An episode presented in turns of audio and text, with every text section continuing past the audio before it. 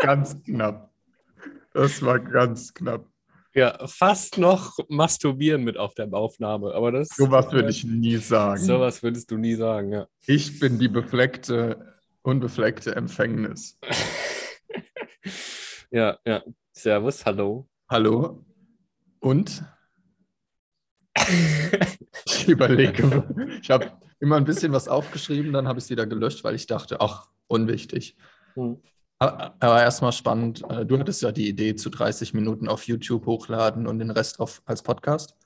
Ähm, ich hatte die Idee, ich habe das Gefühl gehabt, die ist so kollaborativ gewachsen. So. Bestimmt. Aber klar, her damit. Meine Idee. Copyboy Paul. Und Moin. hat sich als äh, relativ gut bewährt. Also mehr Leute gucken die Folge, ähm, mehr schauen sie sich komplett an, mehr hören den Podcast. Ah, tatsächlich. Also jetzt schon bei der letzten, ach, bei der letzten hast du das schon gemacht. Ja. Ich gar nicht drauf geachtet. ja. Ich meine, ich gucke ja unsere Folgen nicht. nee. Entschuldigung. Was? Ich habe ich hab so lange gebraucht, bis ich dieses Kamellöwe-Ding von dir gefunden habe. Ich habe, glaube ich, eine Stunde gebraucht. Ich war auch irgendwie ganz woanders mit Gedanken. Und ich habe, das Problem war, also ich habe die ganze Zeit das Video durchgeskippt und dachte, ja, irgendwo muss ja der, muss ja der Auszug sein. Und dann habe ich gemerkt, dass ich nur die 30 Minuten in das Programm importiert habe. Und das war aber erst nach Minute 30. Also hat das ein bisschen länger gedauert.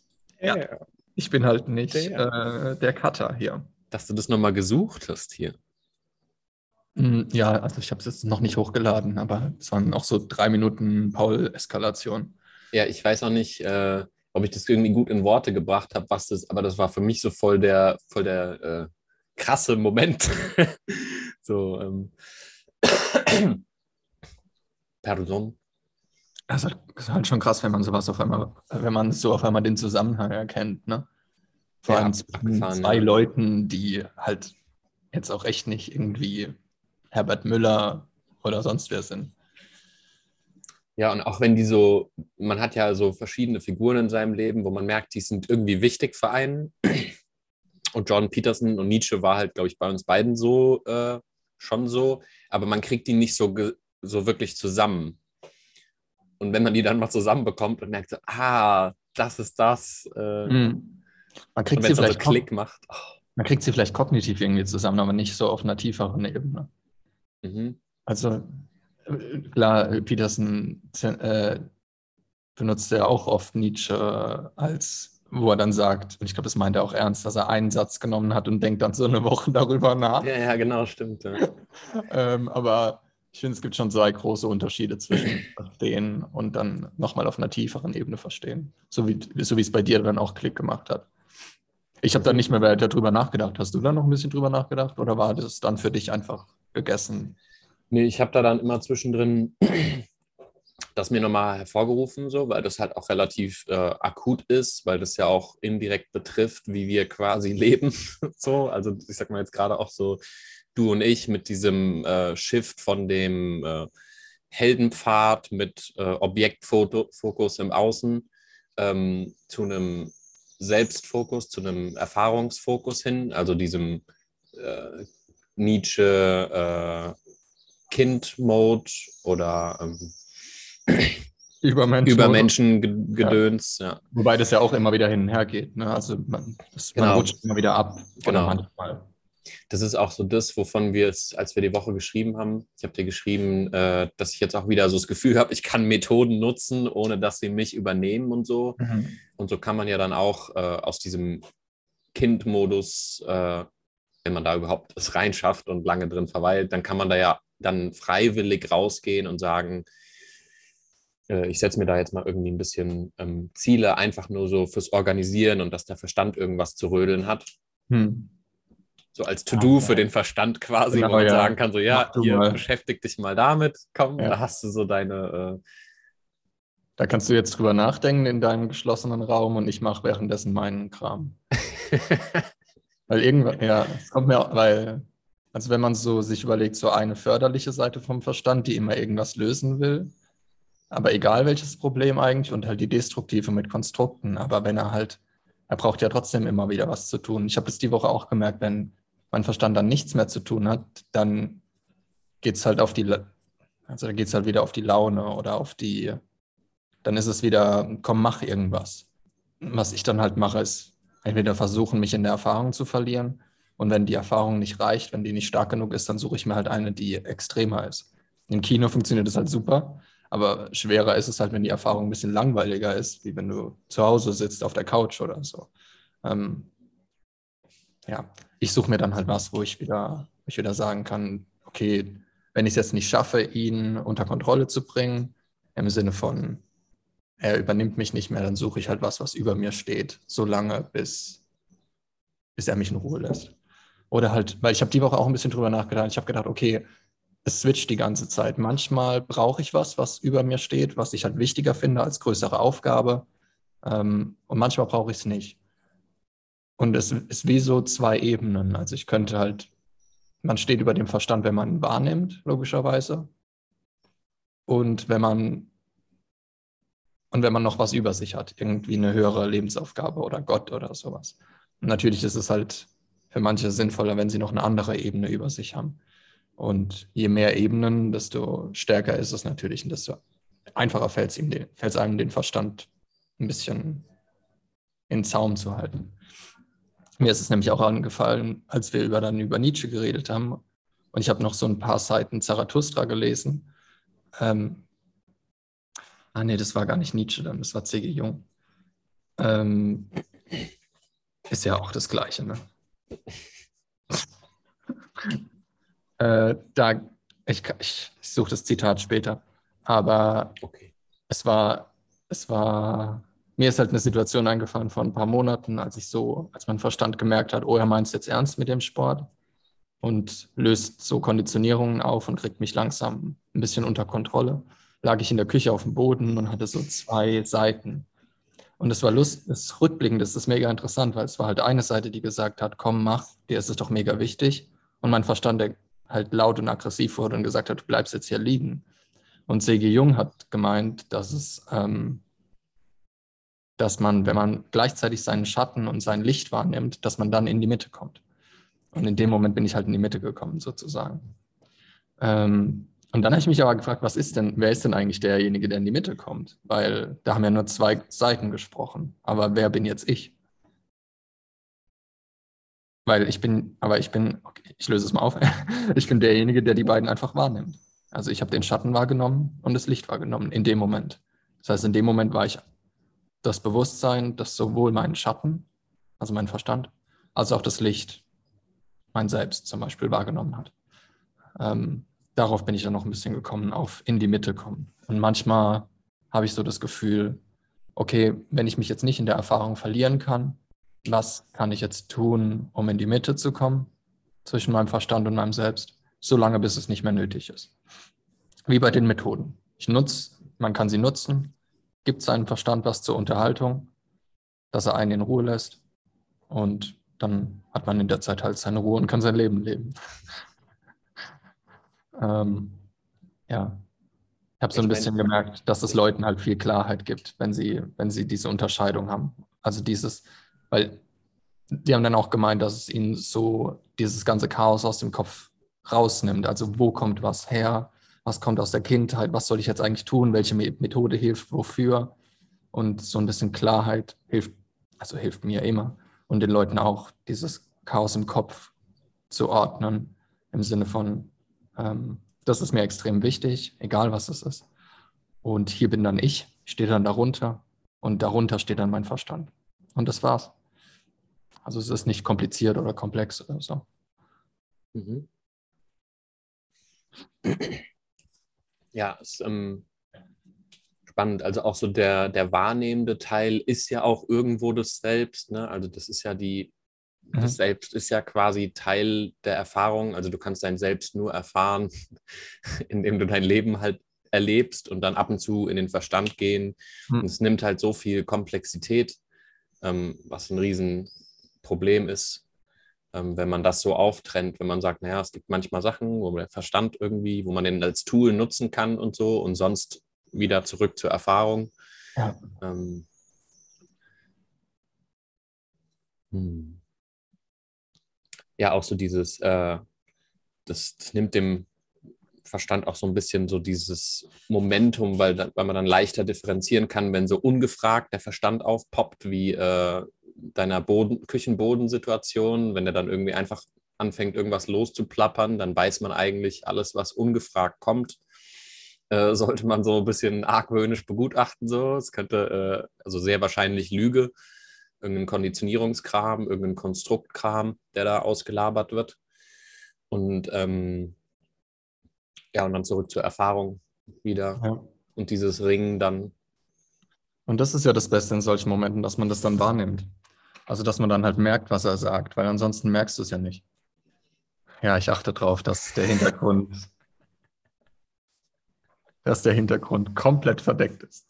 Ähm, dass du in den Momenten halt wahrnimmst. Und ich hatte, und, weil, weil da merkt er dann, dass sich die Konditionierung bricht. Also, dass man gerade wirklich dabei ist, was ernst zu nehmen, dass sich welche Konditionierung halt auch immer bricht.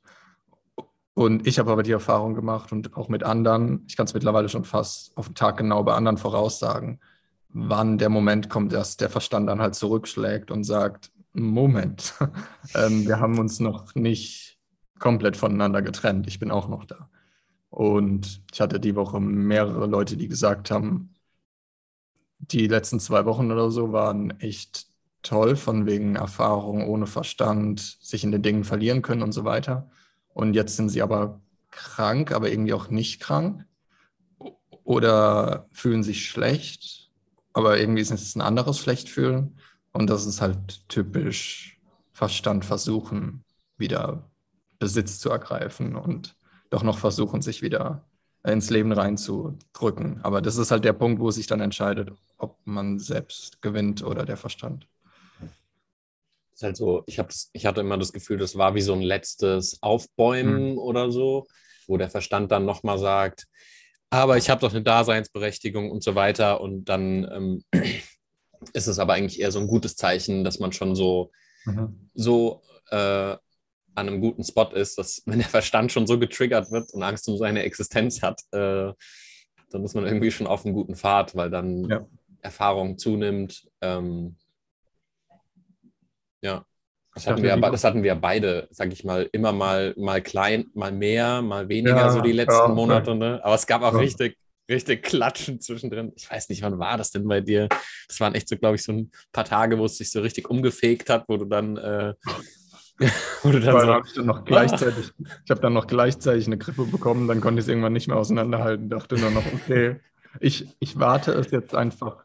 Es ist jetzt einfach der Untergang und danach kommt der Übergang. Weil das ist ein bisschen, das ist wie bei, wie bei, wie bei dem Kamel, Löwe und Kind, finde ich, ist es auch bei ähm, Nietzsche mit Übergang und Untergang. Das, also, ich weiß nicht, ich glaube, es kommt daher, dass das Gehirn denkt, okay, das ist immer ein abgeschlossener Prozess, aber es ist nicht, man geht die ganze Zeit unter und dann geht man einmal hinüber, sondern man geht ein Stück unter, dann geht man hoch, dann geht man hinüber, dann geht man vielleicht wieder extrem viel unter, dann geht man wieder hoch und geht ein Stück hinüber. Und man geht halt mit der Zeit einfach sozusagen nicht mehr so tief unter, weil man halt diesen Übergang immer wieder hat. Aber es ist immer, es ist immer ein Stück untergehen und dann wieder rübergehen. Ein Stück untergehen und rübergehen. Also Werte loslassen, erkennen, dass nichts ähm, nichts von, dass nichts einen Sinn hat und sich dann wieder selbst einen Sinn suchen. Durch die Erfahrung halt zum Beispiel. Ich habe das auch immer wieder dazwischendurch, dass, dass ich mir denke, boah, ist ja alles total unwichtig. Und dann merke ich aber, ah, krass, aber die Erfahrung ist halt nicht unwichtig. Ähm, was? Ja, weil das so ein, also das ist so ein, äh, das ist echt so der, der letzte Kampf, der übrig bleibt. So, wenn du dann mhm. äh, und das ist auch schwer, weil das, ähm, weil man immer wieder merkt, wie der Verstand so äh, versucht, sich so reinzuwuseln und dann man sich immer wieder bewusst machen muss, die Erfahrung äh, bewusst machen muss, ja. weil das das Einzige ist, was tatsächlich da ist. Ähm, also die Wahrheit. Ja. Und auf eine ganz komische Art und Weise fühlt sich dieser Untergang irgendwie auch angenehm an. Aber dieses, und das habe ich mit der Zeit auch gecheckt, es ist kein angenehmes Gefühl wie die Erfahrung, sondern es ist ein Gefühl von, ah, das kenne ich. Also nicht mehr wissen, so ein typisch nihilistisches, so ein typisch nihilistischer State, so auf die Couch liegen, denken, boah, ey, ist doch alles egal. Und es ist nur angenehm, weil man es kennt. Also weil der Verstand das kennt. Ähm, habe die Woche ein bisschen Anthony DeMello gehört, äh, Awareness. Echt ein super Buch. Einfach nur äh, ein Transkript von ein paar von ein paar Speeches, die er hatte. Und da hat er logischerweise, und Osho hat es auch voll oft gesagt, dass unser Verstand nie Angst davor hat, ähm, vor dem Unbekannten, sondern nur das Bekannte zu verlieren. Also es ist immer, weil er kann ja nicht, das Gehirn kann nicht mit Unbekanntem umgehen. Es ist nur die Angst davor, das Bekannte zu verlieren. Und das in dem Bekannten stecken halt irgendwie Anhaftungen, Konstrukte, was auch immer. Wenn ich jetzt morgen in eine andere Stadt fahre, für mich ist es nicht mehr so stark, aber die letzten, ich habe das ja sehr oft gemacht, äh, Ortswechsel, und es war, man gewöhnt sich nicht dran. Es ist nicht so, dass man sich dran gewöhnt. Ich war in über 200 Airbnbs. Ich weiß nicht, wie oft ich den Ort gewechselt habe. Man gewöhnt sich nie dran, weil der Verstand sich immer an den bekannten Ort haftet. Bekannte Menschen, bekannte Straßen. Das ist meine Metzgerei, meine Metzgerei. Das ist mein Lidl, das ist mein Park, äh, das ist mein Coworking Space. Also, und es ist so lange egal, bis es, bis er schwächer wird. Und dann haftet er sich nicht mehr so stark an. Also ich sage jetzt den Leuten heute Tschüss, pack meine Sachen und gehe. Das ist für mich nicht so, es, es macht mir fast gar nichts aus. Mhm. Ähm, aber nur weil das Grundproblem halt schwächer geworden ist, nicht weil ich mich dran gewöhnt hätte oder so. Ja, der Wandel ist ja immer noch dann, also du bist ja dann trotzdem woanders und erlebst voll viele irgendwie neue Sachen, ja. aber äh, der Verstand ist halt weniger oder es ist weniger Aktivität da, die sich jetzt dem irgendwie anhängt als Sicherheitsanker für dein Leben. So, äh, weil das ist ja das Einzige, was der Verstand dann macht, zu sagen, da sind bekannte Muster, ähm, die stempel ich jetzt einfach mal als nicht gefährlich ab und auch guck mal, wie sicher ich mich fühle, so ungefähr. Ja, genau. Und dann äh, es halt, halt immer kommt. weniger relevant, ja. diese Sicherheit zu haben, die eine Illusion ist. Ähm, und man fühlt sich halt immer wohler in dem unbekannten Raum und sagt, naja, ist halt unbekannt, ist okay. Genau, ja, was er nämlich komplett ausblendet, ist ja, dass ich dort auch Dinge erfahren kann und werde.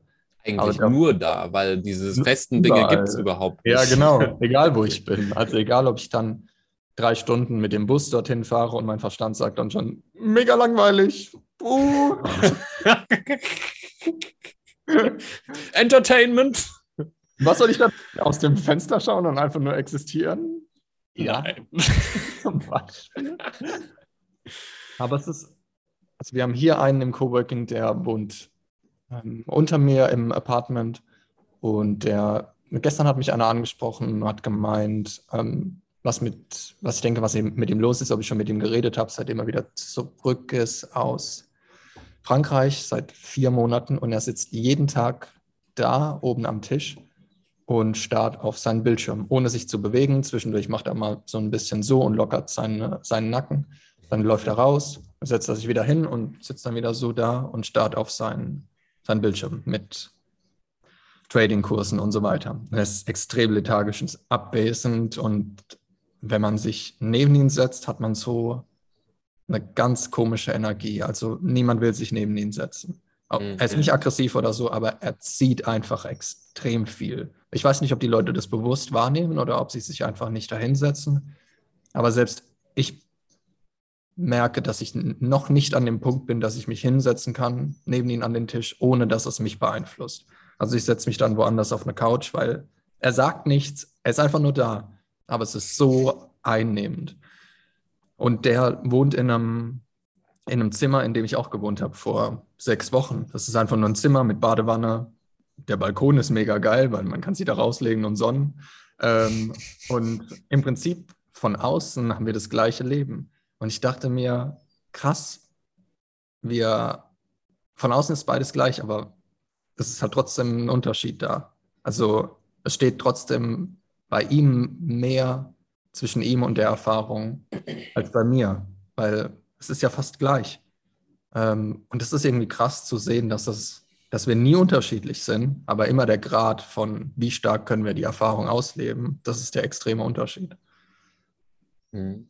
Und jetzt so Leute, die äh, eine externe Antwort suchen, würden euch dann, wenn die euch angucken, sagen, ah, ne, ihr seid ja voll ähnlich vom Typ oder so, so das schnell in so eine Schublade packen, wo man sagt, okay, das ist ja total ähnliches Ding für sie, aber ähm, ich denke, die würden auch unterbewusst dann so den Unterschied merken, weil sie dich dann zuquatschen und ähm, sich vielleicht eher dann nicht da neben den Dude setzen, wenn sie merken, okay, das ist irgendwie eine komische Stimmung so. Ja. so ich glaube auch, dass, ich glaube auch, dass aber andere sagen würden, ja, bei Maris, da liegt es daran, dass er, keine Ahnung, sie würden dann irgendwas erfinden, was ihrem Verstand die Antwort gibt, warum mhm. mhm. ich glücklicher bin als er. Wo ich ja gar nicht sagen würde, dass ich glücklicher bin als er. Ich, mir fällt es nur einfacher, die Dinge zu erfahren, ohne mich in meinem Verstand zu verlieren. Aber das hat jetzt nichts mit Glück zu tun. Und dann würden sie, würde ihr Verstand irgendwie sagen, ja, der Maus hat bestimmt mehr Geld oder sowas. Oder ja, der hat bestimmt äh, eine tolle Beziehung oder hat sich gerade verliebt. weißt du, irgendwas Externes. Äh, weil ich habe dann auch gedacht, was würden andere jetzt sagen, warum uns wir von der Form her gleich sind, aber uns doch irgendwie anders fühlen. Aber sie würden niemals sagen, ja, das ist, weil der Marius ähm, sich mehr in der Erfahrung verlieren kann, äh, weil er äh, teilweise Verstandeskonstrukte aufgegeben hat. Das würde ja keiner sagen. Damit würden sie sich ja auf ihren eigenen Verstand aufmerksam machen. Also die würden dann ja. Vielleicht, vielleicht bald, vielleicht sagen das Leute bald. Das erinnert mich so ein bisschen an, äh, als Ecki in seinem Buch gesagt hat, so, ne, mit dem, ähm, da ging es so darum, ob jemand verantwortlich ist für seine Handlungen, wenn er irgendwie irgendwas Bescheuertes macht aus dem Affekt, äh, emotionale Response und so. Und dann hat der, der Eckert da auch gemeint, ja, wie kann er da ähm, wirklich verantwortlich sein, ähm, wenn da irgendwelche Muster ihn übernommen haben, irgendwas ihn getriggert hat. Ähm, und dann hat er gemeint, ob irgendwann im Gerichtssaal vielleicht dann äh, Stimmen auftauchen, wo man sagt, ja, ähm, sein Schmerzkörper hat ihn übernommen oder so. Ich denke, das ist so ein bisschen ah, illusorisch. Ja, ne? ja. aber du weißt jetzt, ja. Ähm, ja, ja. Ähm, tja. Die ja. Leute. Die Leute, schon süß, ne? Was war so? Ähm, ich war auf einer Party, es war abgefahren. Da äh, ging, die Party ging 24 Stunden. Ich war, hm. aber, nur, ich war aber nur zwölf da. Hm, nur. ja, also von äh, 4 Uhr nachmittags bis 6.30 Uhr morgen. Vielleicht waren es auch nur, sind es 10 Stunden, vielleicht sind es nur 10 Stunden. Ähm, ja, aber war eine gute Party. Ähm, das ist so in so einer riesen Kunstgalerie, so ähm, man muss kurios und äh, anders da antreten äh, und sind dann lauter Hippie-Friedens- äh, Leute da und ähm, gibt Akrobatik und Flammen, Feuerkunst und so. Ähm, ich wurde auch so direkt äh, beim Reingehen so äh, gleich mal, also man könnte sagen, sexuell belästigt. ah, ja, okay, klar. Gut, ne? ja, ja. Ähm, ich kann nicht mehr. Fuck you. ähm, ja, aber ähm, ich glaube, das lag nur daran, weil die Dame auf Drogen war. Die kam gleich so angemeint hat, ah, junger, Pau äh, junger, junger Typ so, ne? Und äh, wollte, ja, wollte so äh, mit mir rummachen, ne? Und ich habe dann, ähm, war ich war irgendwie so in einem irgendwie angenehmen Bewusstseinszustand, dass ich so voll gut mit ihr kommunizieren konnte. So sie, sie sieht quasi so ne, ein bisschen so zum, äh, an den Schultern mal kurz zu halten, weil sie so gerade so auf Kusskurs war. Und sie war vielleicht so Mitte, Ende 40 oder so und war da, ah, jetzt, okay. voll auf, äh, war da jetzt voll auf Krawall gebürstet und ähm, ich habe ihr dann gesagt, hey, ne, alles gut, so, ich bin gerade angekommen, habe sie mal so kurz gedrückt, so wieder dahingestellt. Ne, sie war dann kurz enttäuscht, äh, weil sie gedacht hat, dass da jetzt sofort irgendwie äh, irgendwas ginge, keine Ahnung, woher die. Kommt. ja, genau. Ähm, war aber dann schön, dass die Situation sich quasi so positiv auflösen äh, ließ für mich. Ähm, ja, aber auch irgendwie weird, so als Erfahrung. So. Und das war auf der ganzen Party äh, sehr freie Liebe, äh, Fetisch, Verkleidung, sonst irgendwas. Ähm, die haben einen Wald in, einen Dancefloor gebaut, also so Bäume in so einen Raum reingebaut mit Blätterdach und äh, Blättern auf dem Boden und so. Voll abgefahren gewesen. Man muss dabei gewesen sein. Man muss dabei gewesen sein, ja. Vielleicht äh, denken sich die Leute so, ja, was labert der Paul jetzt? Aber ähm, was ich mit war, war eine mega Gaudi. Kabinett der Kuriositäten in Frankfurt. Ach so, ich dachte, das wäre in Darmstadt gedacht. Äh, komisch, dass sowas in Darmstadt stattfindet. Nee, ja, war wirklich. Stimmt, cool. das Kabinett, da war ich, glaube ich, schon mal. Da ist aber nicht sowas abgegangen, weil da waren wir erst Kinder. Ich glaube, du warst nicht da, wo ich war. Nein. mit dem, mit dem Vagina-Raum, wo man so durch so ah, nee. die Labia in so einen kleinen nee, rosa Raum wir, geht. Nee, da dann, waren wir nicht mit acht Jahren. Nee. Mit, mit, Sofas dann da drin und. Äh, nee, da waren wir nicht. Es ist irgendwie, ist irgendwie traurig, wenn man, äh, wenn man so Sachen erlebt und denkt dann, ich kann jetzt drüber reden, aber es ist nicht das Gleiche.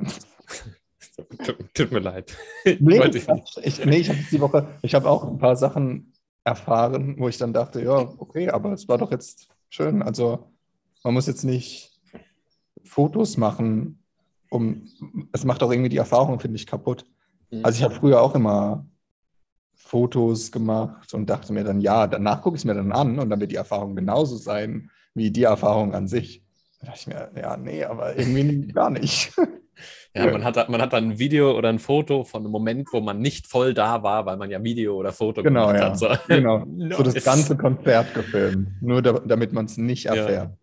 Den ganzen Künstler nur durchs, durch das Display gesehen. Ja. Ähm, aber ich, ich, ich mache da auch so ein bisschen, das ist immer so ein Balanceakt, weil ich manche Momente ähm, halte ich auch gerne irgendwie auf eine bestimmte Art und Weise dann fest, so fast schon so als irgendwie künstlerischer Prozess. Ähm, aber super oft habe ich auch einfach so, auch wenn es völlig schöne Momente sind, ich mir denke, boah, das würde so krass aussehen oder so, ähm, habe ich einfach keinen Bock, den Moment auch nur in irgendeiner Form ähm, zu verändern, dadurch, dass dann noch eine Kamera in diesem Moment drin ist. Ähm, also das passiert mir echt oft. Ich glaube auch, wenn du es jetzt so sagst, irgendwie, wenn man es filmt, sieht man es dann auch nicht mehr durch die eigenen Augen, sondern durch die von anderen. Also wie film ich es jetzt, wie sollen andere das sehen? Und nicht, wie erfahre ich es jetzt gerade? Ja, ich glaube, wenn du diesen filmerischen Prozess dann nicht nur für andere machst, sondern auch für deine eigene Erfahrung. Also wenn du dann eine künstlerische Inklination hast, zum Beispiel, ich war halt mal Kameramann und dann habe ich Spaß daran, quasi zu gucken, wie ich so bestimmte Facetten der Schönheit am coolsten einfange oder so. Und dann ist so das Sekundäre das Auge der anderen oder ja. so. Und dann ist okay. Ja. Was, was lachst du? Nee, das kann ich nicht sagen. Oh. Sorry. Nice, nice. Das kann ich jetzt nicht sagen. Weißt du es nicht? Ich kann es doch, ich kann es mir vorstellen. Okay. Ähm. Lappen. ja, ich habe das nämlich, ich habe das so ein bisschen auch gedacht mit Kamera. Ich war im Kino in Top Gun und ich dachte auch so, filmt es ja jetzt so, dass wir die beste Erfahrung haben. Also sie haben echte Düsenchats und so gefilmt. Mhm. Und die wollen ja auch, dass wir die perfekte Kinoerfahrung haben. Finde ich aber irgendwie auch schön, dass sie sich Gedanken machen, dass wir die beste Erfahrung haben. Oder dass die Leute sich auf dem, in dem Kunsthaus dann Gedanken machen, wie schaffen wir es jetzt, dass der Paul eine schöne Erfahrung hat.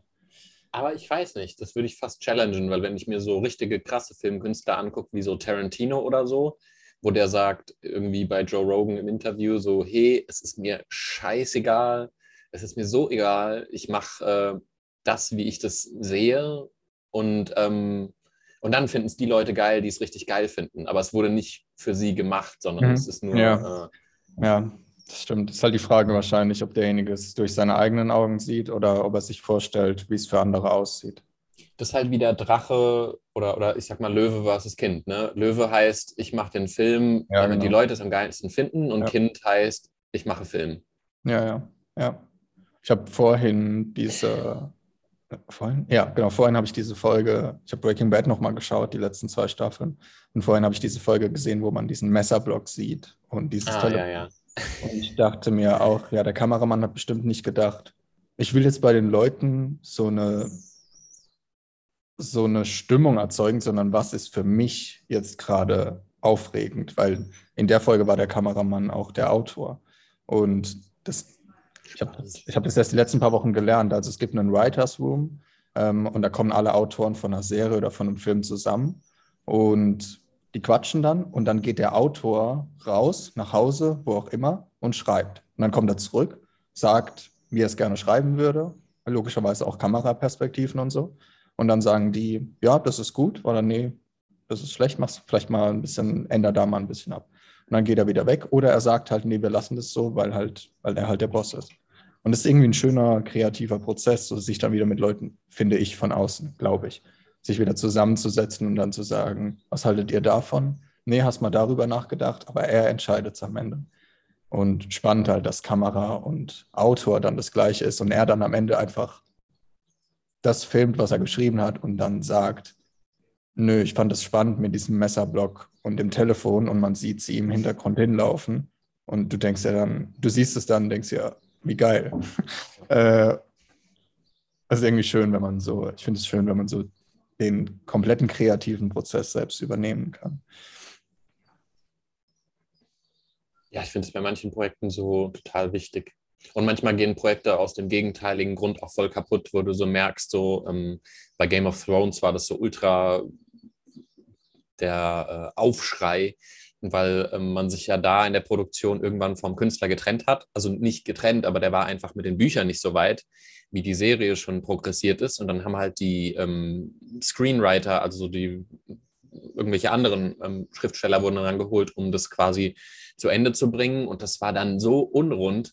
Ähm, und da hast du dann auch gemerkt, so, ja, da ist dann quasi das Künstlerische, was die Serie so krass populär gemacht hat, äh, ist dann rausgegangen und es wurde gesagt, wir müssen jetzt, weil wir haben einen bestimmten Zeitrahmen, in dem wir die Serie zu Ende machen müssen, äh, dann machen wir die jetzt so zu Ende und äh, nicht mehr mit dem Künstler. Und dann, ja. Ähm, ja, und das hat man dann halt brutal gesehen. Das war halt so richtig, oh, Ich habe es ja nicht gesehen, aber ich kann, mir vorstellen, ich kann mir vorstellen, die haben dann kapitalistisch gedacht und haben gedacht, wie kriegt man jetzt den größten Aufschrei? Und er hat aber künstlerisch gedacht und ihm war es ja egal, als er es geschrieben hat ja. ähm, was jetzt am meisten Geld bringt. Ich hätte es halt voll respektiert, wenn sie gesagt hätten, so okay, das ist ein Gesamtkunstwerk, schreib so lange du schreibst. Vielleicht kommt die nächste Staffel halt erst in fünf Jahren raus und dann ist vielleicht der Bogen ein bisschen raus, aber dann mhm. haben wir halt auch es irgendwie wahrhaftig zu Ende gebracht und so ist es halt so, ah. Ich fand es auch so spannend. Es gibt so eine Doku, eine Stunde J.K. Rowling auf YouTube und da haben sie, hat sie mehrmals gesagt, wird sie mehrmals vom Interviewer gefragt, ja, sie hat das Buch, sie hat die Bücher geschrieben und währenddessen sind sie ja populär geworden. Und dann hat sie aber in dem populären Prozess immer die nächsten Bücher geschrieben. Und da gab es dann von außen Empfehlungen oder macht es so und so. Und sie hat gemeint, nee, das interessiert mich nicht. Das ist mein Plan und so ziehe ich ihn durch. Das ist mir egal, ob andere sagen, lass ihn sterben, lass ihn nicht sterben. Was ist denn mit dem Haus? Das macht keinen Sinn krass, dass du einfach abschalten kannst und es dann durchziehst, so wie es für dich, für dich richtig ist. Ohne dann zu sagen, ja, stimmt, vielleicht hat der recht oder der recht und sie, nee, ist mir egal. Mich haben Empfehlungen nie interessiert. Äh, ist, ist aber halt so bei Kunst. Es ist egal, was andere sagen. Das ist Bums. Die kommt, die kommt ja nicht, das ist ja kein Hinsetzen und sich anstrengen und schreiben. Das ist ja ein, deshalb ist es ja ein kreativer Prozess, weil er nichts mit Nachdenken zu tun hat und analysieren und was bringt am meisten Geld. Das ist ja nur ein Nebeneffekt dann. Wenn es funktioniert, ist es super. Aber ja, das ist eigentlich der größte, der größte äh, Feind von echter Kunst, ist eben so strukturiertes Denken mit, wir haben hier ein Ziel, was wir äh, kommunizieren wollen und Geld, was wir erreichen wollen. Und dann hast du so viele Sachen, die wollen und sollen, äh, dass du gar nicht irgendwie im, im Machen tatsächlich dann drin sein kannst. Und das ja. Äh, äh, ja, ist halt schon sehr traurig dann. Ich habe hab nämlich auch nochmal geguckt, so diese Eigenschaften von Löwe und Kind. Und bei Löwe ist es nämlich so, du sollst, du musst. Das hat er so ein bisschen abgegeben. Mhm. Also sagt Nietzsche. Und ist halt in so einer extrem rebellischen Phase und versucht sich halt auszuleben und zu erfahren, was sind eigentlich meine Interessen und so weiter wo das Kamel, also der Mensch, der so Kameleigenschaften hat. Äh, ja. Das ist immer so das unschmeichelhafteste Bild du in dem Ganzen. So. Ja, wir haben halt irgendwie einen großen Prozentteil. Nein, Quatsch. Ja, ja. das ist halt so, ach, warum Kamel? Das ist halt, wer will ja, schon gerne. gerade Kamel? Jeder will ein Löwe sein. Und das, bei dem ist eher die Eigenschaften, wenn man Anteile davon hat. Man ist ja kein Kamel oder ein Löwe oder ein Kind. Ähm, da ist es dann eher so, ja, andere sagen, was du tun sollst und du tust es dann. Ähm, genau, bei Löwe ist es eher er gibt so ab, du sollst und so weiter. Und das ist mir dann nämlich aufgefallen. Manchmal stehe ich hier in der Stadt an der grünen Ampel und laufe einfach nicht los, weil ich keine Lust habe. Ich denke Marius so, Marius, du darfst jetzt laufen. Ja, jetzt will ich nicht mehr. Und das, und das Witzige ist, ja, vor allem, du kommst, ich kenne manchmal die Ampelschaltung und ich weiß dann, ähm, ich weiß dann, die werden sehr schnell zum Beispiel rot und die fängt dann schon an zu blinken und ich denke mir dann, ah, jetzt pusht mich die Ampel also ins Rennen. Vielleicht will ich aber gerade einfach nicht rennen. Dann hupen die Autos schon. Und das Lustige ist, stell dir vor, du stehst an der grünen Ampel, aber fünf Meter weiter entfernt wird keiner was sagen, keiner wird komisch gucken. Wenn du aber an der grünen Ampel stehst, jedes Mal sagt zu mir jemand, übrigens, sie ist grün. Also auf Bulgarisch. Ja, als ob ich es nicht gesehen hätte. Aber Konditionierung ist halt, Ampel ist grün, du musst laufen. Ist rot, musst stehen bleiben. Manchmal warte ich aber ein, zwei grüne Phasen und dann laufe ich halt los. Ja, mein Gott. die Leute nur denken, ey. Ich habe doch keine Lust, wenn ich jetzt halt nicht will. Lass doch die Ampel grün sein. Also es ist, es ist wie, es ist, hast du mal jemanden gesehen, der bei einer grünen Ampel stehen bleibt? Ich auch nie. Hm. Ja, du vielleicht. Du läufst bei Rot. Ich habe gerade überlegt, ob ich das, ob ich das noch mache. Also ich, äh, ja gut, bei Rot laufe ich halt, je nach Umstand. Ähm, aber grüne Ampeln bleibe ich, glaube ich, selten stehen. So.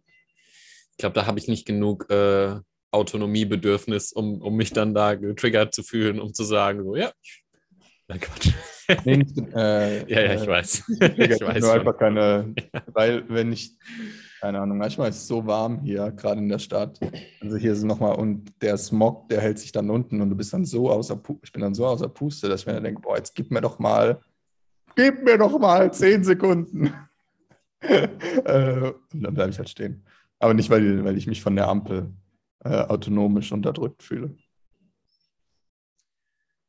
Ja, das ist schon, schon wild, wenn man so nach seinen eigenen Regeln lebt, Marius. Schlimm, schon, oder? Schon abgefahren. Ja. Ich höre auch in letzter Zeit irgendwie oft so Leute, die so sagen, ja, ich tue einfach die Dinge, die mir gut tun, so. so auch crazy, ne? Geht gar nicht. Ich gucke die dann auch immer ganz fassungslos an und sage so, pff, ist aber gewagt hier, ne? also, da wirst du aber einige Leute unglücklich mitmachen. Ja, wirklich so, wirklich. Die sind dann immer ganz entrüstet. Ähm, aber viele von den, ähm, sag ich mal, diesen Hippie-Künstler, Musikervolk, so, ähm, hatte ich auch gestern ein schönes Gespräch, dass wir da auch so auf einem Nenner sind, dass man so seinem Umfeld dann so Stück für Stück diesen Zahn zieht, dass man nach irgendwelchen fest vorhersehbaren Mustern funktioniert. Ähm, wenn man das halt immer mehr loslässt, nach irgendwelchen Mustern zu funktionieren und in den Momenten dann immer guckt, so, ja, ist das jetzt für mich? Nein, dann gehe ich. also so. Aber irgendwie trotzdem, wenn andere dann an, äh, durch diese Zuverlässigkeit von anderen auch ein Gefühl von Kontrolle bekommen oder sich an andere anhaften, dann wird es trotzdem bei den meisten aufstoßen.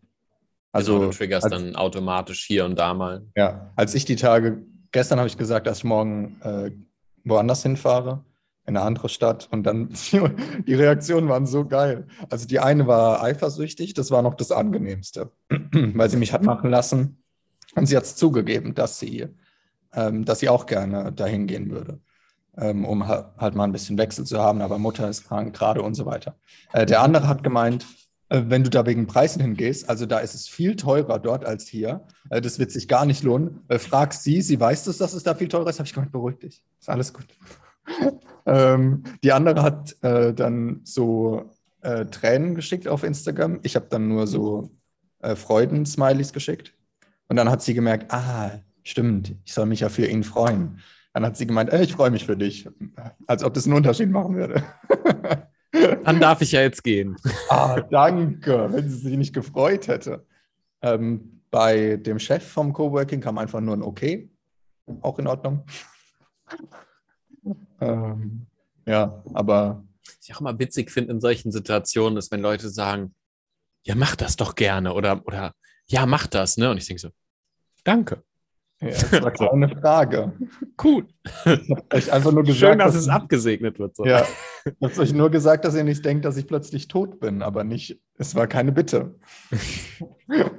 Darf ich bitte gehen? Nein. Okay. Aber auch sweet. Ja, natürlich. Also, ich merke auch, wie es mir einfacher fällt, davon loszulassen und mhm. dann nicht zu sagen, oh, die Menschen hier kenne ich jetzt. Ich hatte mit hier, ich hatte hier mit eigentlich keinem eine tiefgründige Beziehung. Von der, wahrscheinlich hätte ich auch das. Das klingt traurig. Ähm, aber du bist halt auch. Das klingt vielleicht halt, traurig, halt, aber das ist gar nicht. Cool ist, was halt cool ist, wenn du die Erwartungen nicht mehr bedienen musst, eben, äh, weil du das mhm. für dich aufgelöst hast, dass du jetzt nicht äh, für sie da, also so nicht für sie da sein, ist vielleicht falsch ausgedrückt, aber so nicht mehr ihre Erwartungen bedienen musst, dass du jetzt eine Konstante in ihrem Leben bist. Äh, ja, genau. Und halt gehen darfst, ja, ja. wenn du gehen also möchtest. Ja, im Ende haben sie ja auch aus mir ein Konstrukt gemacht, von wegen der Marius ist da, dann ist immer gute Laune und jeder lacht. Deshalb werde ich auch meistens eingeladen für gute Laune, weil die Gespräche sonst viel zu ernst sind und die Meetings. Ich weiß dann, dass ich einfach der, der Stimmungsmacher bin. Ist auch in Ordnung. Das bedeutet aber, ich meine das gar nicht böse, ich meine es nur aus der Verstandssicht, dass sie mich ja benutzen, um ihren Verstand auch ein bisschen zu vergessen, also um das ein bisschen erträglicher zu machen. Und wenn das dann natürlich fehlt, dann bedeutet das, dass sie wieder ihrem Verstand mehr ausgesetzt sind, weil von außen was fehlt, was ihn so ein bisschen ausschaltet. Also so ein bisschen Leichtigkeit und Humor ins Leben bringt. Das heißt, sie vermissen nicht mich als Menschen, sondern mehr, sie haben mehr Angst davor, was passiert, wenn ich weg bin, äh, weil dann bestimmte Situationen, das klingt mega egozentrisch, weil bestimmte Situationen dann nicht mehr aufgeheitert sind. Ähm, nur aus der Perspektive, Verstand hat Angst, hat nicht Angst vor dem Unbekannten, sondern vor dem Bekannten. Ähm, ja, komme ich mit klar, was man darüber jetzt denkt. Aber Sie können nur Spaß haben, wenn der Marius da ist. Ja, ja. Genau. Ja, ähm, ja ich weiß, was du meinst. Also von daher ist mein, es für mich auch nicht schwer zu gehen, weil ich als Mensch werde jetzt nicht vermisst, vermisst sondern die, die Stimmung wird vermisst. Ich habe aber schon, also ich weiß jetzt nicht, ähm, klingt schon gut. Du hast halt auch das, man muss halt dazu sagen, so diese Kulturhürde, Sprachbarriere so, weil also bei mir im Freundeskreis oder so habe ich schon, ich würde sagen, schon viele Menschen, die mich so mal teilweise zum Objekt machen, aber viele auch ähm, nicht, oder es gibt dann immer große Zeitfenster, wo ich nicht als äh, Objekt oder Konstrukt ähm, entfremdet werde, sondern wo die Leute dann wirklich so, äh, ja, mich auch, man merkt das ja daran, ähm, ob die Leute einen auch neu sehen. Also wenn du denen wieder begegnest, haben die dann ein fixiertes Bild von dir mit, ah, da ist der lustige Marius, oder gucken die dich jeden Tag quasi neu an und sagen, ach du bist ja so und so heute oder so, ne? Erfahr erfahren dich dann jeden Tag neu, weil du bist ja jedes, jeden Tag quasi wer anders äh, in Nuancen. Ja. Ist auch ein bisschen Gefahr für den eigenen Verstand wahrscheinlich. Voll, klar. Ja. ja. wenn du jemanden voll erfahren würdest, dann würdest du ja gleichzeitig dich selber voll, voll erfahren. Hm. Und das ist halt, äh, kann der Verstand halt nur bedingt zulassen. Natürlich, natürlich wird hier jetzt abgebaut. Ah, hm. also ich höre nichts. Noch nicht. Ah, nee, ist relativ leise. Ja, sehe ich auch so. Gestern war nämlich auch so ein, äh, so ein Moment, wo ich, es kamen so viele Sachen zusammen, die so ein bisschen, mh, hm, so ein paar Struggles mit PayPal und mit Google Ads und da was gesperrt, da musste ich schnell Rechnungen bezahlen, dann das war dann so zwischen Beratungen.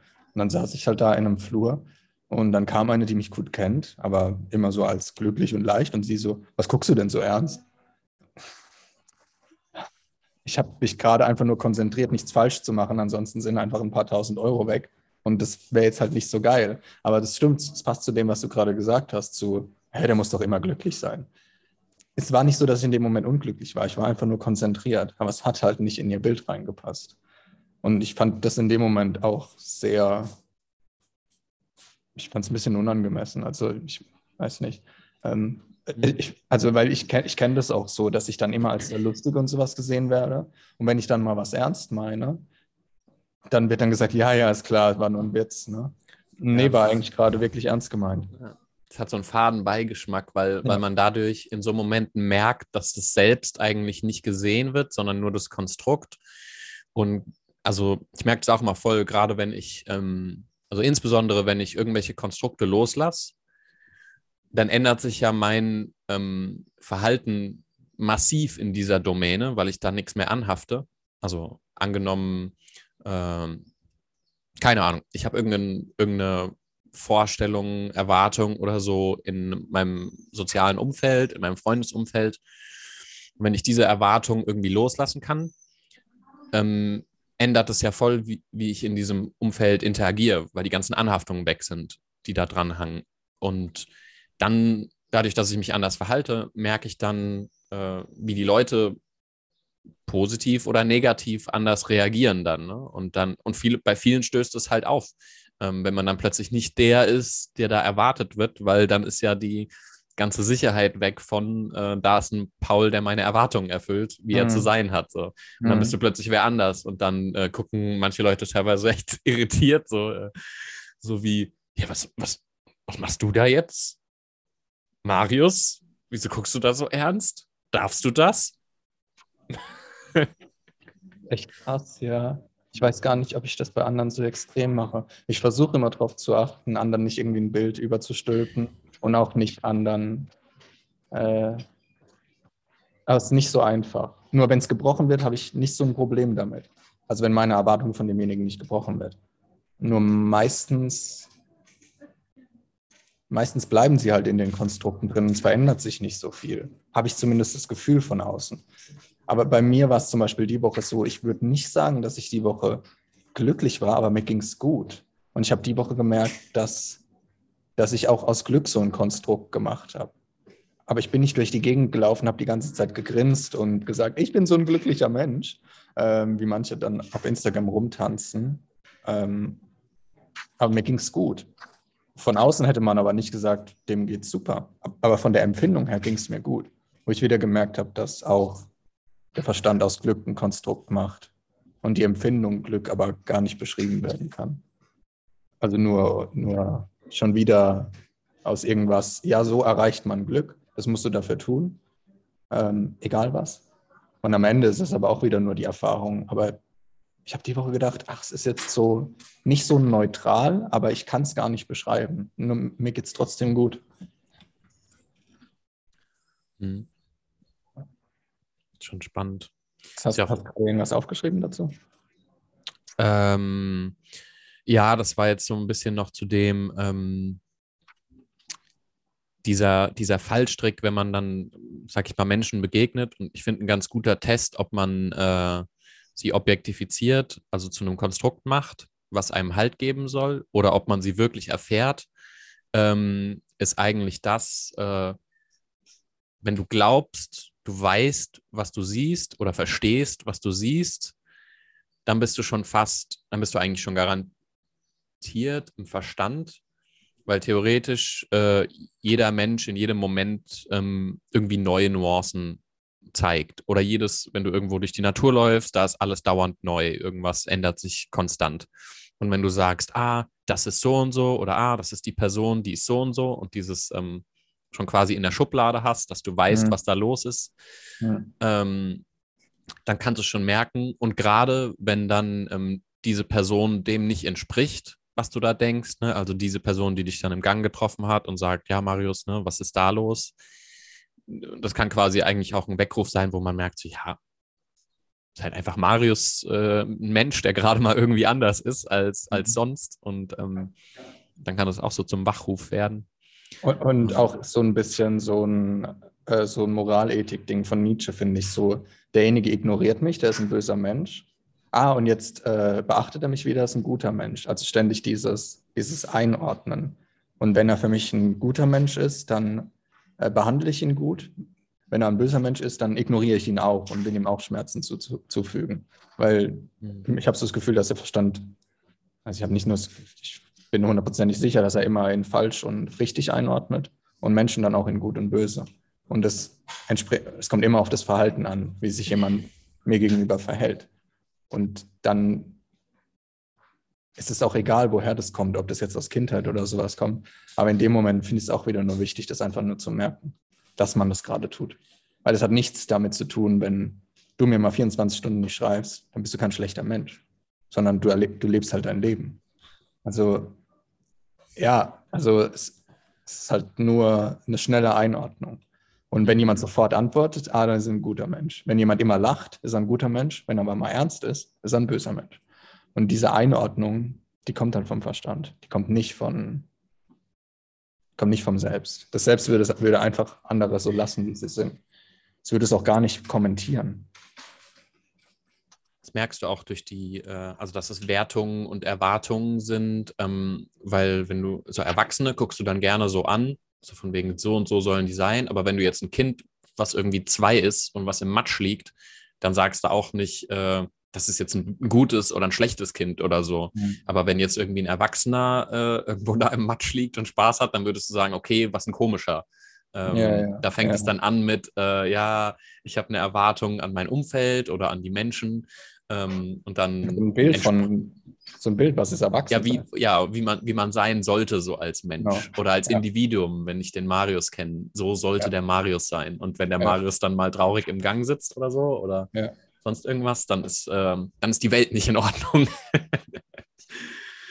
ja, warum denn eigentlich nicht? Nur weil die Erwartung nicht erfüllt ist? Weil dann auf einmal, weil ich mir wahrscheinlich auf da, weil ich mir dann bewusst werde, dass mein Verstand nur Konstrukte baut. Da ich es aber nicht merke, dass er Konstrukte baut, wird das Bekannte, äh, das Bekannte stimmt nicht mehr mit der Realität überein und das macht mir dann Angst. Weil vielleicht lag ich ja falsch mit dem Bild, was ich über dich hatte. Oder mein Verstand lag falsch mit dem Bild, was ich über dich hatte. Aber vielleicht kann ich aus dir gar kein Bild machen. Ja, ich die Frage, warum? Also wahrscheinlich, weil die Leute irgendwie so ein Loch in sich haben, was sie dann temporär füllen, indem sie sagen, äh, das und das kriege ich, also das sagt man sich ja nicht bewusst, aber unterbewusst, das und das kriege ich von Marius. Marius ist der lo lockere, ähm, freundliche Typ, der irgendwie diese Rolle für mich bedient. Und wenn er das dann nicht tut, dann erinnert es wieder an die Lücke, die man da in sich füllen wollte. Also dann wird dieser Schmerz wieder aktiv und sagt, ja, wie? Und dann. Äh, Soll ich das etwa selbst tun?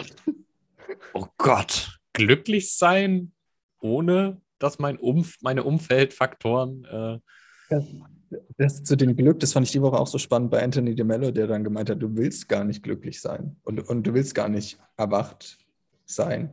Weil das Problem ist nämlich, wenn du was haben willst, dann kommt es halt vom Verstand. Und wenn man, wenn man, also ich, ich sehe das bei, bei Leuten, mit denen ich arbeite, die, die erleben sowas, das erste Mal seit langer Zeit wieder, wie es sich anfühlt, wenn der Verstand nicht zwischen ihnen und der Erfahrung ist. Und der Verstand macht, und dann erleben sie es und der Verstand macht dann ein Konstrukt daraus und sagt, das ist Glück. Und dann sagen sie sich, ah, das hätte ich gerne wieder in der Zukunft, dieses Konstrukt von Glück. Aber der Verstand will gar kein Glück. Also er will nicht die Erfahrung haben. Er will auch kein Glück haben. Äh, das heißt, er macht dann ein Konstrukt draus und, aus die, und dann strebt man dieses Konstrukt an und sagt dann, so eine Erfahrung, die möchte ich jetzt wieder. Und dann lebt man wieder aus dem Verstand. Deshalb ist es auch so schwer. Ja.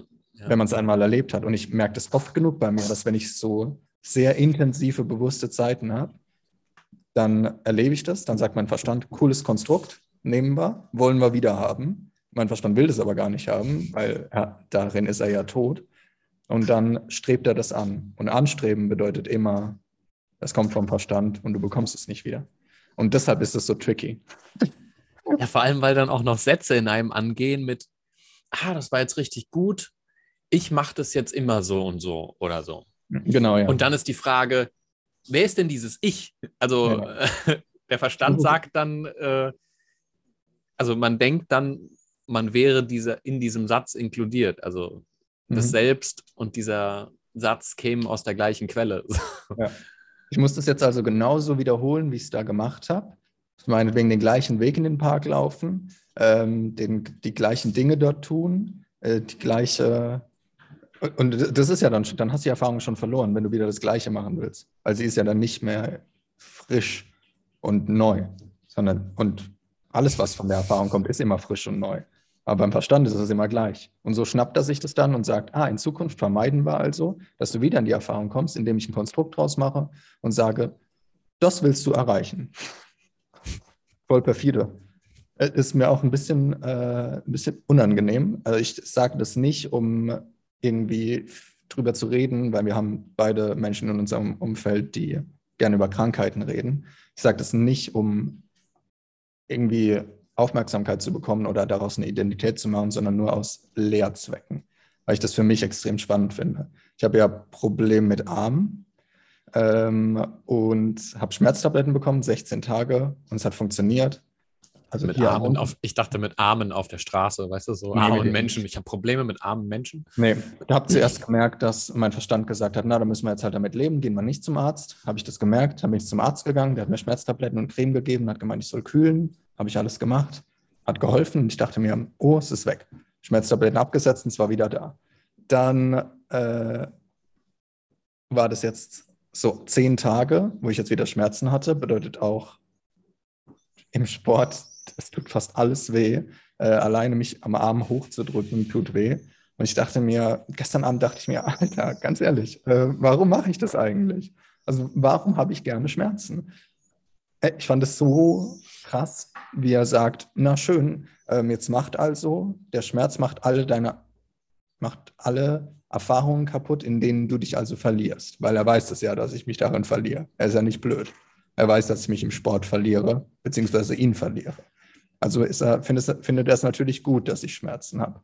Ähm, weil dann kann ich die Erfahrung nicht komplett erleben, weil ich die ganze Zeit mit Schmerzen äh, beschäftigt bin. Das ist wie wenn du schwitzt, dann bist du ja auch mit Temperaturregulation beschäftigt und dein Kopf denkt die ganze Zeit, ich schwitze, ich schwitze, ich schwitze. Ja, dann mach etwas, dass du nicht mehr schwitzt und dann kannst du die Erfahrung komplett erleben.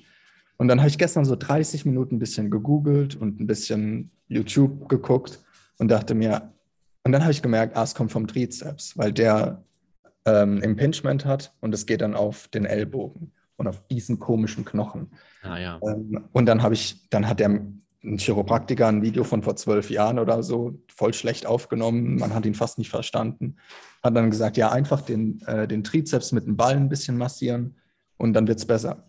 Dann habe ich es gemacht und dann ist es besser geworden. Und ich dachte mir, ach, das gibt's nicht, ey. Immer wieder immer wieder, wie schaffe ich es, Marius Erfahrungen so gut wie möglich kaputt zu machen.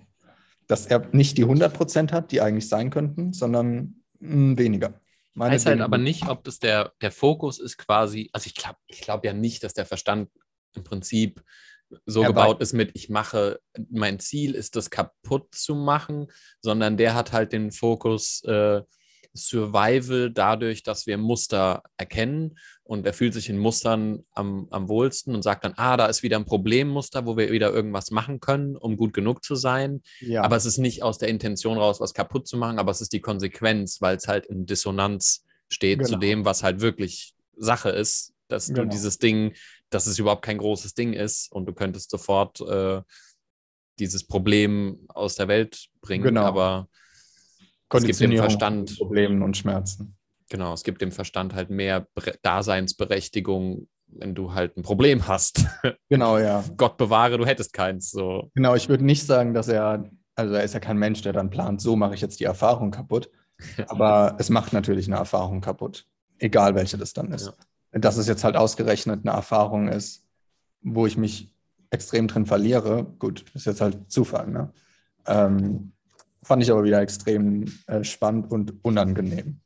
Extrem, ich habe mich wirklich währenddessen geschämt. Also ich, ich saß, saß auf der Couch und habe gedacht, hoffentlich sieht mich gerade keiner. also, so seit, seit, seitdem ich, ich glaube jetzt seit fünf Wochen habe ich das Problem. Diese, ich habe das Problem. Ja, überleg mal, wir haben das nicht mehr. Also, was hätte ich denn dann? Ich habe keine Probleme mehr. Vorhin ich habe äh, zum Geburtstag habe ich so von ein paar Leuten ein bisschen was zu PayPal bekommen und bei und einer hat per einer hat ähm, geschäftlich geschickt. Und mein, mein PayPal-Account ist dauerhaft geschlossen jetzt. What? Ähm, ja, die wollten einen Lieferschein und sowas haben. Dann habe ich angerufen, habe gemeint, da steht Happy Birthday, das geht nicht. Dann hat sie gemeint, ja, einfach hier die Nachweise geben. Und dann habe ich halt geklickt und habe gemeint, gibt es keinen Lieferschein, guck mal auf die Nachricht. Das sind 20 Euro gewesen, da steht Happy Birthday. Und heute Morgen kam äh, PayPal-Account äh, dauerhaft geschlossen. Und ich dachte mir, ja, okay. Who cares? ist scheißegal.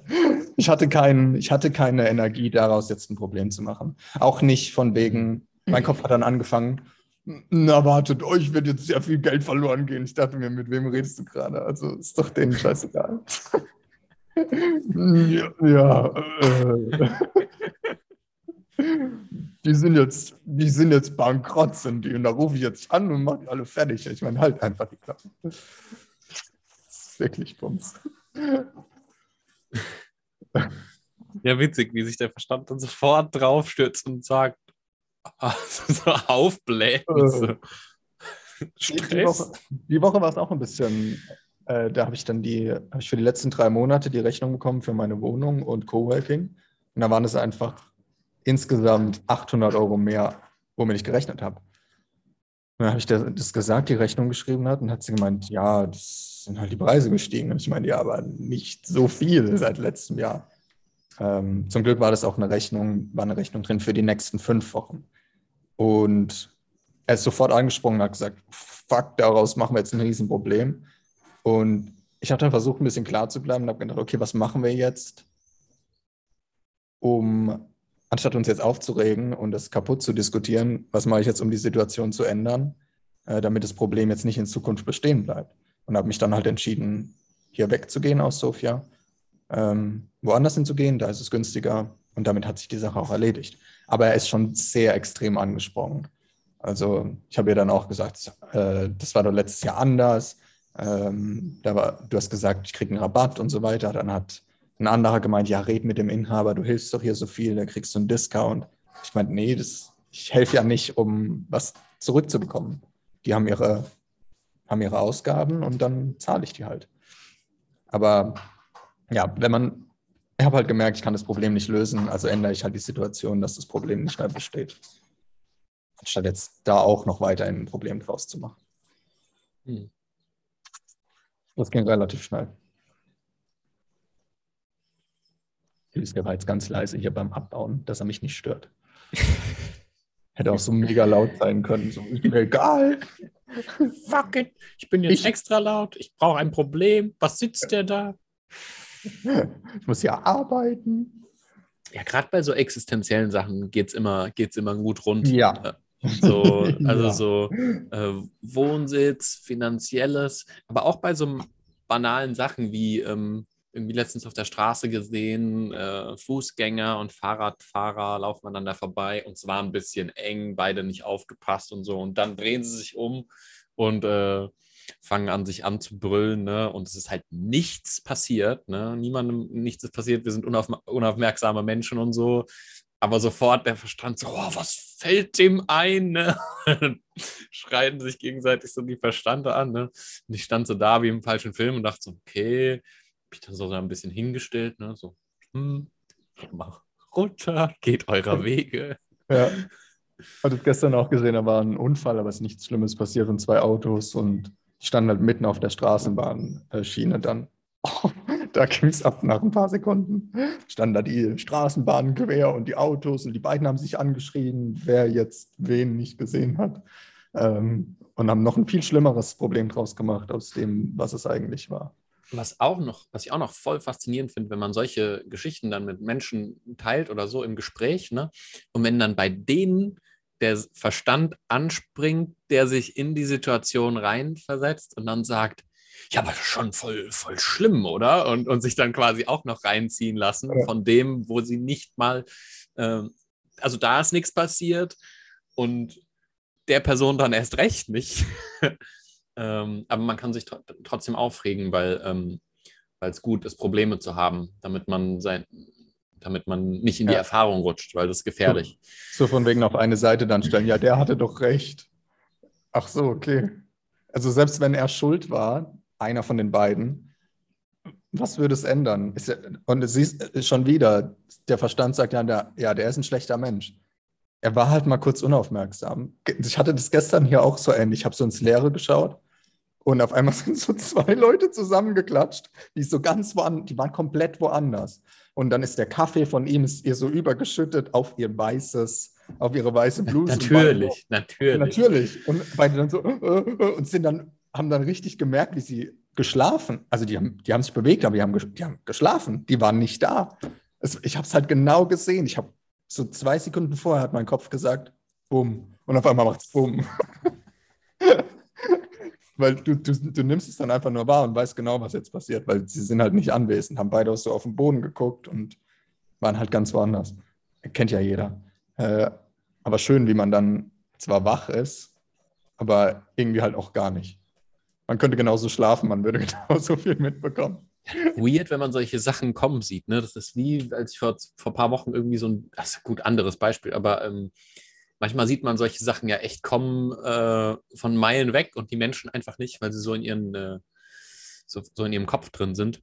Ich war dann irgendwie ein Döner essen, habe auf der, ich glaube, das habe ich dir schon mal erzählt, auf der Bank gesessen, ne? Und dann kamen so weit entfernt für meine Kurzsichtigkeit so irgendwie so drei Gestalten und ich dachte irgendwie, ich habe irgendwie gemerkt, ja, war irgendwie mitten in der Nacht, ne? Und auf jeden Fall, wenn die mich ansprechen und Gude sagen, ne? So, so das habe ich irgendwie gemerkt. Ja. Dann liefen die vorbei und dann haben, hat so einer gesagt, so, Guden, ne?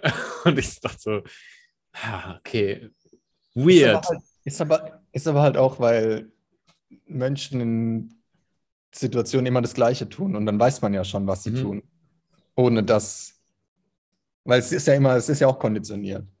Ja, du merkst dann schon, in welchem ja. so Headspace die ungefähr gerade ja. sind und dann weißt du schon, wenn du genau hinguckst, so was für ein Spektrum an Möglichkeiten gibt es jetzt und dann.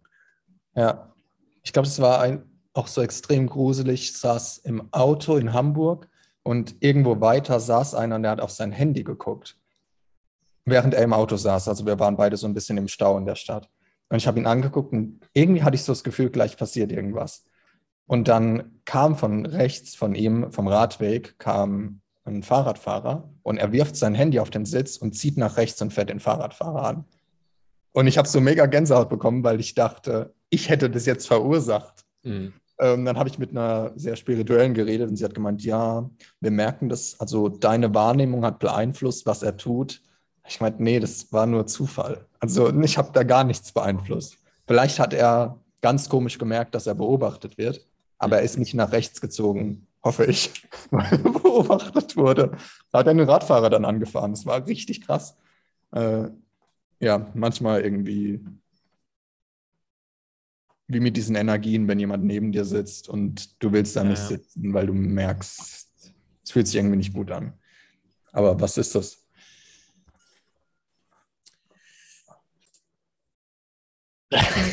Was ist dir gerade beim Pinkeln eingefallen?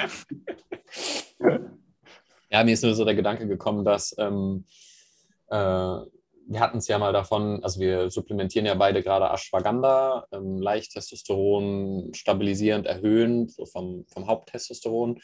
Und im Huberman Lab ähm, hat der Andrew mal erzählt, dass Testosteron dafür sorgt, dass man äh, so Einsatz oder Effort, ähm, dass sich das gut anfühlt. Und dann habe ich darüber nachgedacht, was ähm, wo dieser Einsatz relevant ist und wie das mit Serotonin interagiert, weil das hatten wir uns, glaube ich, auch damals schon gefragt, so wie Testosteron und Serotonin so ja. zusammenhängen. Ne? Ja.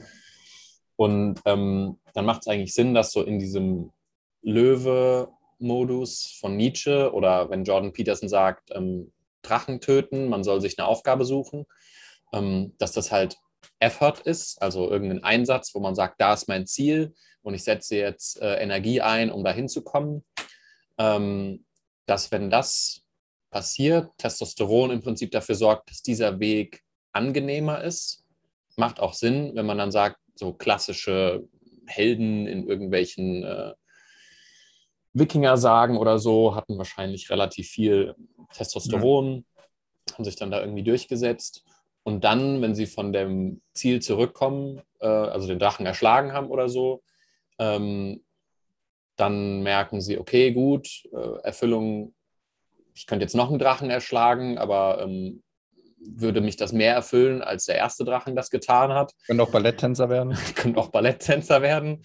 Und dann hat man im Prinzip äh, Möglichkeit, dass es einen in diese ähm, ja. Selbsterfahrungsschiene pusht, was dann in Serotonin übergeht.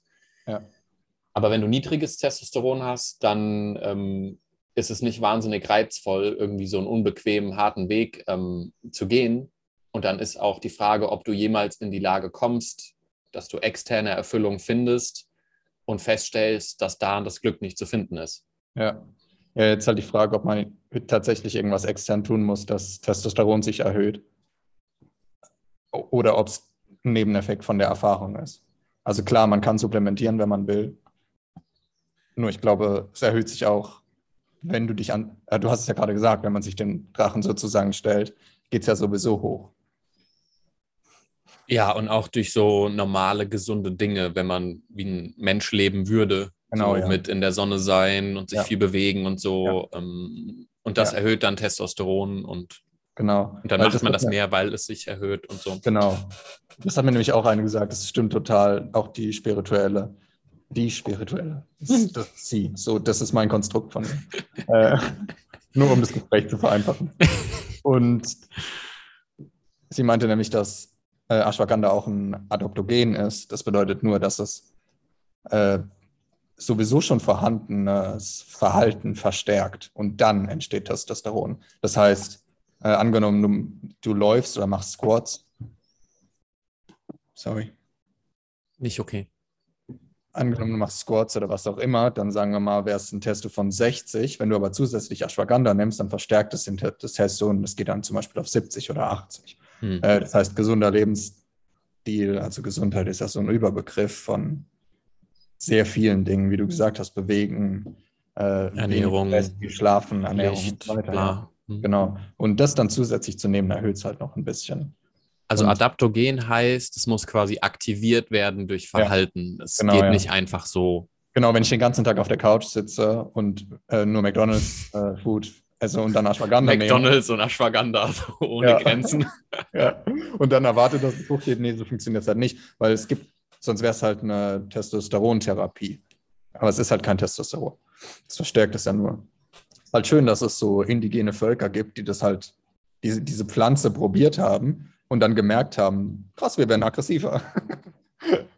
Ja, es ist ja nicht nur Aggression, ne? Ähm, ja, aber Ah, voll krass, gell? Und auch so eine Wurzel von der Pflanze, dass die so den Effekt ja. daraus merken, dass man merkt, okay, die, die haben das einfach rausgefunden ja. über äh, vor Hunderten oder keine Ahnung, tausend wir Jahren. Ja, wir haben ja die Woche auch geschrieben, wo wir beide so ein bisschen ähnliche Erfahrungen hatten. Ich war auf einem, auf meinem, meinem Calisthenics-Platz, der gehört mir. Mhm, mhm. und habe ich gekauft.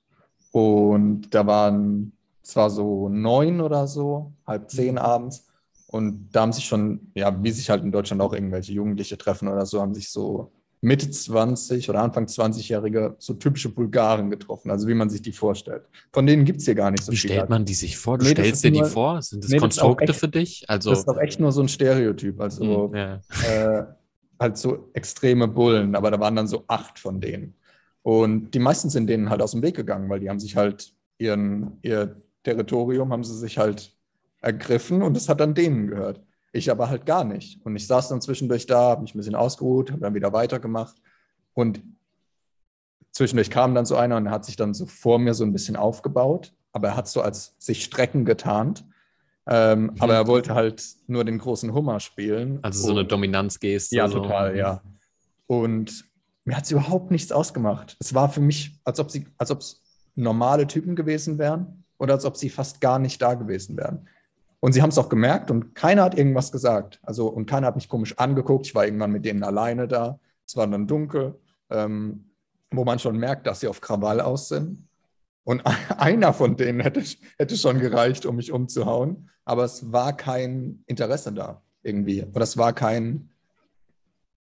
Ich es war ganz komisch. Also, ich habe so irgendwie gefühlt, wenn ihr jetzt denkt, wenn wir neun Leute, also die acht und ich, angenommen, wir sind jetzt in einer, in einer Dominanzhierarchie, die haben gemerkt, dass ich nicht den spiele, der jetzt sich irgendwie rumschubsen lässt, sondern, ah, mit dem kann man was anfangen. Angenehm, wir würden, angenommen, wir würden mit dem durch die Wälder ziehen und irgendwelche Rehe jagen, der wäre brauchbar. Also hauen wir den natürlich nicht um. So habe ich mich in dem Moment gefühlt.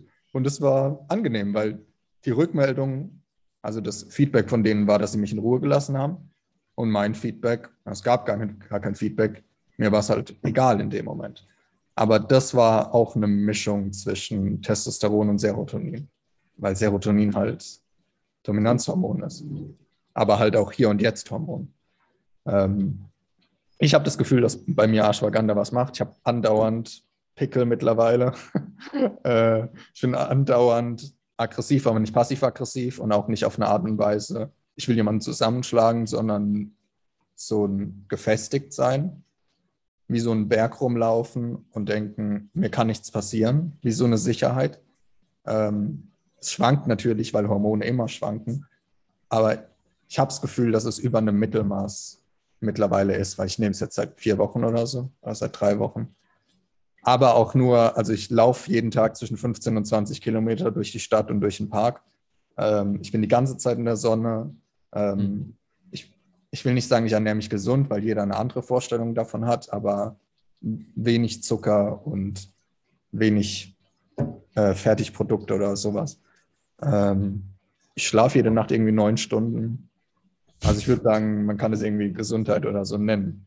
Ich habe fast keinen, ich habe keinen Stress oder so. Das zählt, gehört irgendwie alles dazu. Aber es ist interessant. Also mhm. und auch interessant, dass ich nicht das Gefühl habe, ähm, ich könnte damit nicht umgehen. Also das ist auch so ein Ding, ne? Mit dieser, äh, was denke ich so wichtig ist zu betonen, man ist halt dann kontrolliert, das, mhm.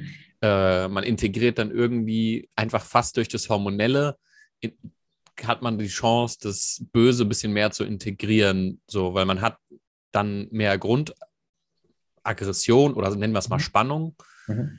Ähm, aber also ich habe dann auch null Intention irgendwie, ähm, also auch diese Typen, wenn die jetzt eine Aggression in dir gespürt hätten auf diesem Trainingspark, mhm. dann hätten, hätte ihre Aggression daran angedockt mhm. und gesagt, ah, da ist jetzt ein Feindbild, wo wir raufgehen mhm. können. Ja. Aber in dir war ja komplette Leere. Das heißt, der eine, der sich da mal kurz gestreckt hat und so, hat gemerkt, okay, da kommt überhaupt nichts ja, zurück. Genau. Das geht einfach in den leeren Raum. Ja. Äh, und für die ist es dann eher so, ah ja, okay, dann können wir uns ja entspannen, ähm, genau. weil da ist nichts, was kommt. Da ist weder eine Angst in die eine Richtung, wo man sagt, oh, Opfer.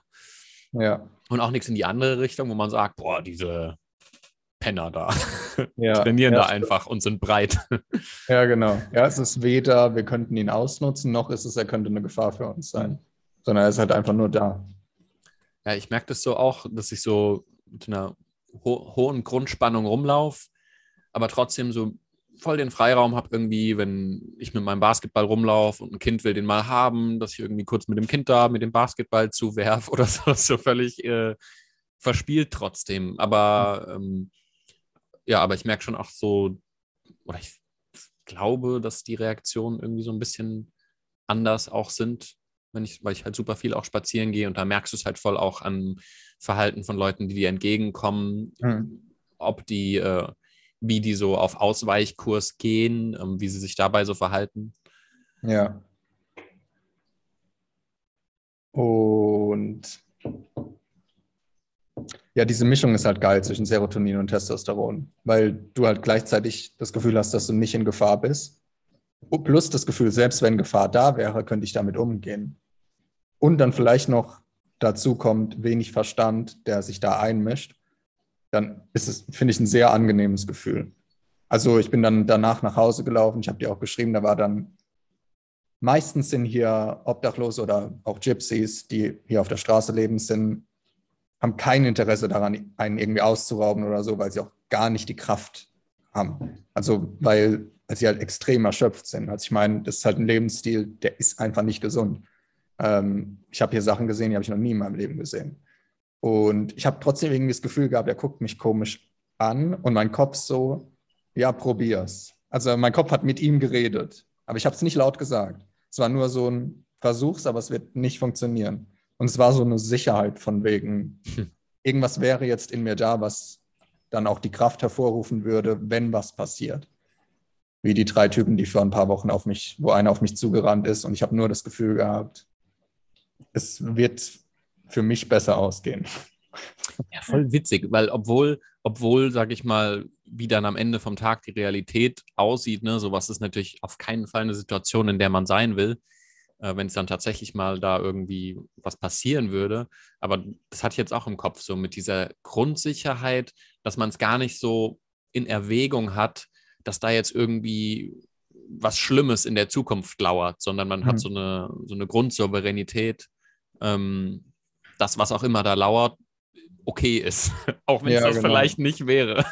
Und das ist halt aber auch schon extrem hilfreich, wenn man sich denkt, egal welcher Drache oder welches Monster äh, sich mir in den Weg stellt, ich werde schon damit umgehen können. Also das schafft schon viel Entspannung. Ja, ich merke auch irgendwie so, ähm, man läuft ja manchmal an so vor Leuten vorbei, wo man denkt, so ja, mit denen will man eigentlich keinen Ärger, die dann irgendwie so drei Tränen unterm Auge tätowiert haben und eine Pistole am, auf dem Kopf noch dazu tätowiert, so auf der Stirn quasi. Und aber irgendwie so, ähm, wenn man dann in so einem grundsicheren, entspannten Modus ist, ich weiß nicht, die, die Dudes lächeln mir dann teilweise zu oder man nickt sich so zu, ne? Und ich denke mir so, ja, cool, hätte ich jetzt nicht erwartet, ne? Aber so äh, irgendwie angenehm, angenehmes ja. Lebensgefühl. So. Und hat auch wieder dein Konstrukt kaputt gemacht, ne? Von wegen aggressiver Knasti. Ja, ja. Aber, aber sorry, das ist halt das, was man dann vermittelt. Also das passiert halt dann in dem Moment. Irgendwas in dir muss ja anspringen, was dann sagt, er könnte eine potenzielle Gefahr sein. Es ist sehr unwahrscheinlich, dass er, es ist eher unwahrscheinlich, dass er ein homosexueller Balletttänzer ist, äh, sondern eher, dass er, keine Ahnung, Tränen bedeuten halt äh, drei Leute, also eine Träne bedeutet einen Menschen umgebracht. Ja, oder halt zehn Jahre Knast. Ja, ähm, also es ist halt so, man vermittelt halt was nach außen. Das, und die Wahrscheinlichkeit ist halt auch schon da, dass dieses Monster in ihm ja da ist. Aber dass es quasi in jetzt dir dann kein Feindbild sieht, sondern eher was, wo man sagt, okay, man hat einen Augenkontakt, man kennt sich mal ganz kurz und ähm, sieht da aber nichts, wo man gegeneinander gehen will, so, sondern ähm, kann einfach nickend aneinander vorbeilaufen, hm. ohne dass da irgendeine Provokanz drin ist oder so. Ja. Und auch dieses ganze, äh, äh, und auch das, äh, was wir gesagt haben mit Serotonin und Testosteron, ist auch wieder nur ein Nebeneffekt von weniger Verstand. Ich wiederhole es sehr gerne, sehr oft. Weil wenig Verstand bedeutet wenig Komplexität und wenig Komplexität bedeutet, man hat das Gefühl, man kann mit allen Gefahren umgehen. Und die Konsequenz davon ist dann mehr Serotonin, weil Peterson weniger passiv-aggressiv. Äh, ich wiederhole es gerne, dass das nichts ist, was man anstreben kann. Man, es, wird, es wird nicht funktionieren zu sagen, heute bin ich jetzt extrem souverän und habe keine Angst vor dem Knasti. Und dann geht man raus und dann steht er da und dann ist man ein Welpe. Also das wird nicht klappen das, das wird nicht funktionieren, egal wie man es funktioniert. Es ist wieder nur erzwingen und aus dem Verstand raus leben. Auf der Couch ist man dann vielleicht, sagt man sich, ja, ja, also dem werde ich mich entgegenstellen. Und dann steht er da und dann fällt man in sich zusammen. Das sind ja auch oft, das sind ja auch. da, ist ja da ist gerade so ein Akku. Das sind ja auch oft so die Fantasien, so, ne? wenn man in so einer Situation war, wo man dann irgendwie psychologisch oder physisch dominiert wurde, wo man dann danach in der Retrospektive sagt, boah, ich und nächstes Mal und überhaupt äh, so, so auch Rachebilder und so dann aktiv werden. Ja, ja. Ähm, so der sieht aus wie damals der. Ja. Wie Papa. Jo. Jo. Hm? Okay. Hm? Bis bald. Bis bald, Leute. Ciao, ciao. Was, was war das für ein Blick?